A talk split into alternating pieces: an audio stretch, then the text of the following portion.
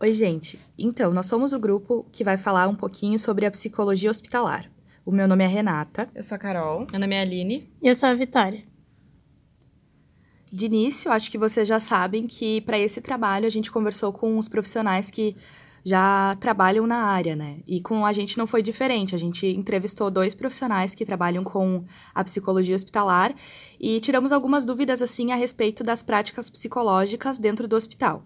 De início, então, a gente poderia começar falando da denominação da psicologia hospitalar. Né? No exterior, ela é entendida como psicologia da saúde, ela tem essa denominação. É, a psicologia da saúde, então, ela não fica só no ambiente hospitalar, ela trabalha com processo de prevenção e não só do adoecimento. E também trabalha com a saúde coletiva, elaborando cartilhas, políticas de saúde e abrange sempre o aspecto físico, mental e social.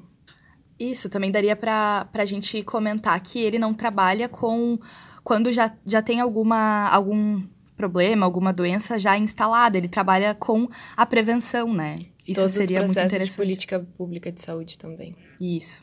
Acho que a gente pode falar, então, de uma das formas que tem de ingressar nesse trabalho dentro do hospital depois de formado, né?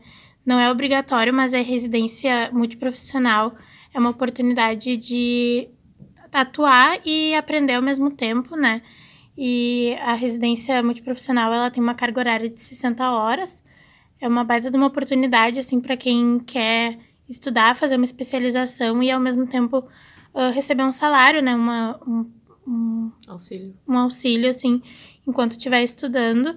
Uh, o valor que é recebido na residência é em torno de 3 mil reais para 60 horas semanais. Então, fica aí de oportunidade para quem se interessa na área e quer ingressar assim logo depois de formado.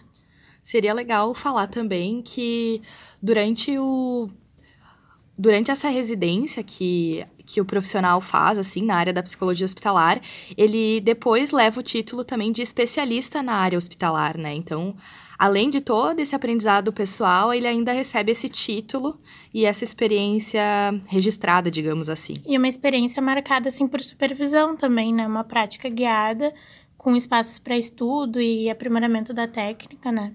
Exato. Pra gente, assim, enquanto estudantes, Uh, o que chama bastante atenção e funciona como uma forma de incentivo é a questão salarial, né? Porque é um salário relativamente alto para uma pós-formação, assim, uma recente pós-formação, né?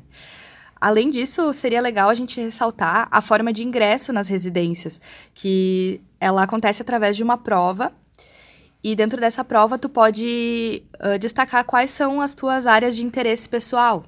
É, tu escolhe qual área do hospital que te interessa mais, seja adulto crítico, infantil, enfim, qualquer outra área que tenha a possibilidade dessa residência multiprofissional e tu faz essa prova diretamente nas, nas instituições que vão receber os, os residentes, né, diretamente nos hospitais. Exato, isso é uma, é uma curiosidade, assim, bem interessante a respeito das residências, enfim. Então, quando entramos na graduação, a gente pensa muito na atuação no consultório, né? E essa é uma área que pode ser conciliada com a atuação hospitalar assim como a gente viu com um dos entrevistados. Ele falou que passava o dia no hospital e de noite fazia em média duas consultas no consultório. Isso é uma coisa boa porque pode ser uma renda a mais no fim do mês. Quando a gente pensa na psicologia, a gente tem bem em mente aqueles moldes do consultório mesmo, né? Aquele atendimento que é o paciente, o terapeuta, né? E no hospital isso acontece um pouquinho diferente, visto que às vezes o paciente não consegue sair do leito, então o atendimento tem que ser feito ali mesmo. E quando a gente pensa em hospital aqui no Brasil, a gente sabe que o sistema SUS, uh, ele abriga bastante gente no mesmo local, então às vezes o atendimento tem que acontecer ali mesmo. E com outras pessoas do lado, então isso acaba influenciando até na relação paciente-terapeuta, né? Uh, onde às vezes também o, o paciente não quer receber o, o terapeuta naquele momento. A gente tem que entender que é diferente de uma psicoterapia no consultório, aquele paciente ele não queria estar ali no hospital recebendo aquele atendimento, né? Não eram os planos dele estar ali. Então, isso acaba mudando um pouquinho a conformação de como a psicoterapia acontece no, no hospital. Além disso, o terapeuta ele tem que ter uma noção de que aquele atendimento ele precisa ter um início, um meio e um fim ali naquele momento, porque ele não sabe uh, quando que vai ser essa próxima, esse próximo atendimento com esse paciente, se esse paciente vai ter alta ou se ele vai ter uma piora no quadro clínico. Então, isso também vai mudando um pouquinho uh, a forma como a técnica é aplicada dentro do hospital. Uma coisa que nós, enquanto alunos de psicologia, a gente sente falta no decorrer da graduação são disciplinas que abordem uh, a atuação do psicólogo dentro da área hospitalar, né? A gente tem isso enquanto disciplina optativa no final do curso. E é uma única disciplina. O que oportuniza a gente de entrar nesses temas são disciplinas como as oficinas, né? Um exemplo disso é essa oficina, Inserção no Campo Psicológico, que a gente teve essa oportunidade de, de se aprofundar um pouquinho mais no tema. Uh, os estágios também são, são momentos em que nós temos essa oportunidade de entrar no campo hospitalar. O estágio básico, ele ainda não é aceito, né, como dentro da área uh, da psicologia hospitalar, porém o profissional ele é tranquilamente aceito assim. Então, o estágio e essas disciplinas mais no decorrer do curso, mais tranquilas assim, são que for, as que fornecem para gente essa possibilidade de nos aprofundarmos assim nessas questões de disciplinas diferentes. E o estágio profissional ele é bom porque ele tem a duração de um ano e meio, né? E é bem assim a atuação do psicólogo mesmo, é um atendimento uh, aos pacientes de forma bem uh, concisa, assim, bem clara.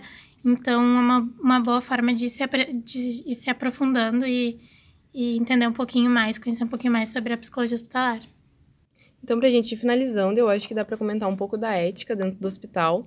E assim como todos os profissionais da psicologia, os psicólogos hospitalares também têm que seguir o Código de Ética Profissional, que fala dos deveres do psicólogo.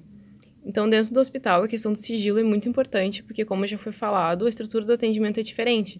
E muitas vezes o psicólogo pode não estar sozinho com o paciente, pode estar acompanhado por parentes ou até dividindo o quarto com outro paciente. Então, para que o atendimento permaneça em sigilo, o psicólogo precisa arrumar meio de conseguir realizar a sessão, por exemplo, pedir para o parente sair do quarto no momento, ou chegar mais perto do paciente e falar mais baixo. Também é muito importante falar que na divulgação do laudo para o corpo médico não são todas as informações que devem ser colocadas, só as que sejam estritamente necessárias para os outros profissionais saberem da evolução do caso. Isso, isso é muito interessante, assim, a gente parar para pensar como as questões éticas, elas perpassam todo e qualquer campo de atuação, né? Isso é muito interessante. Sobre a psicologia hospitalar, era mais ou menos isso que a gente gostaria de trazer para vocês. Claro que tem muito mais coisa a ser dita, caso a gente se aprofunde, né? Mas os nossos colegas, eles vão falar mais um pouquinho sobre algumas outras áreas de atuação também do psicólogo. E para continuar acompanhando, só seguir escutando o podcast.